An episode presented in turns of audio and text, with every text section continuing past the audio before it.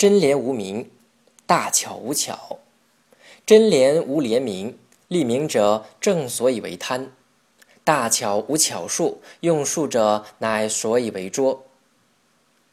这段话的意思是说，真正清廉的人不会在乎清廉的名声，而想要得到清廉名声的人，正是企图以来掩盖他们的贪心。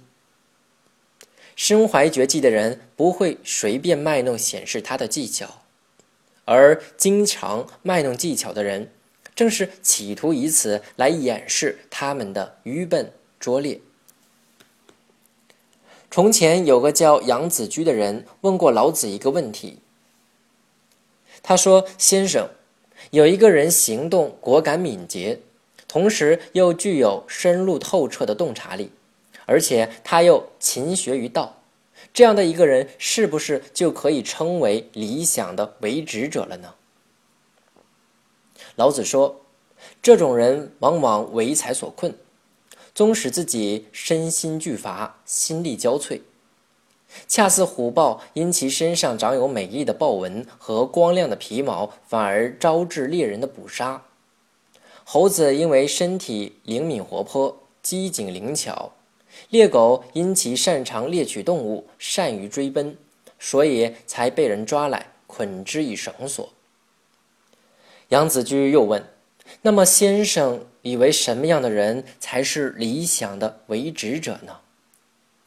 老子回答说：“一个真正的理想的为职者，功德应该普及天下，恩惠则披后世；而在一般人眼中，一切功德又都似乎和他没有什么关系。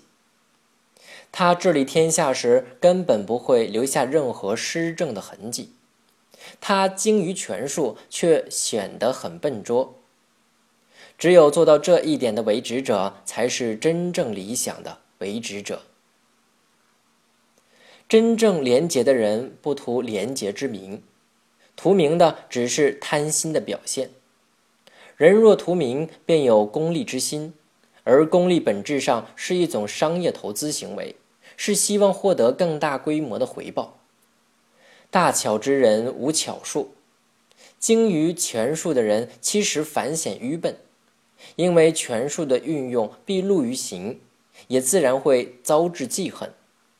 所以老子提倡大智若愚，就是这个意思。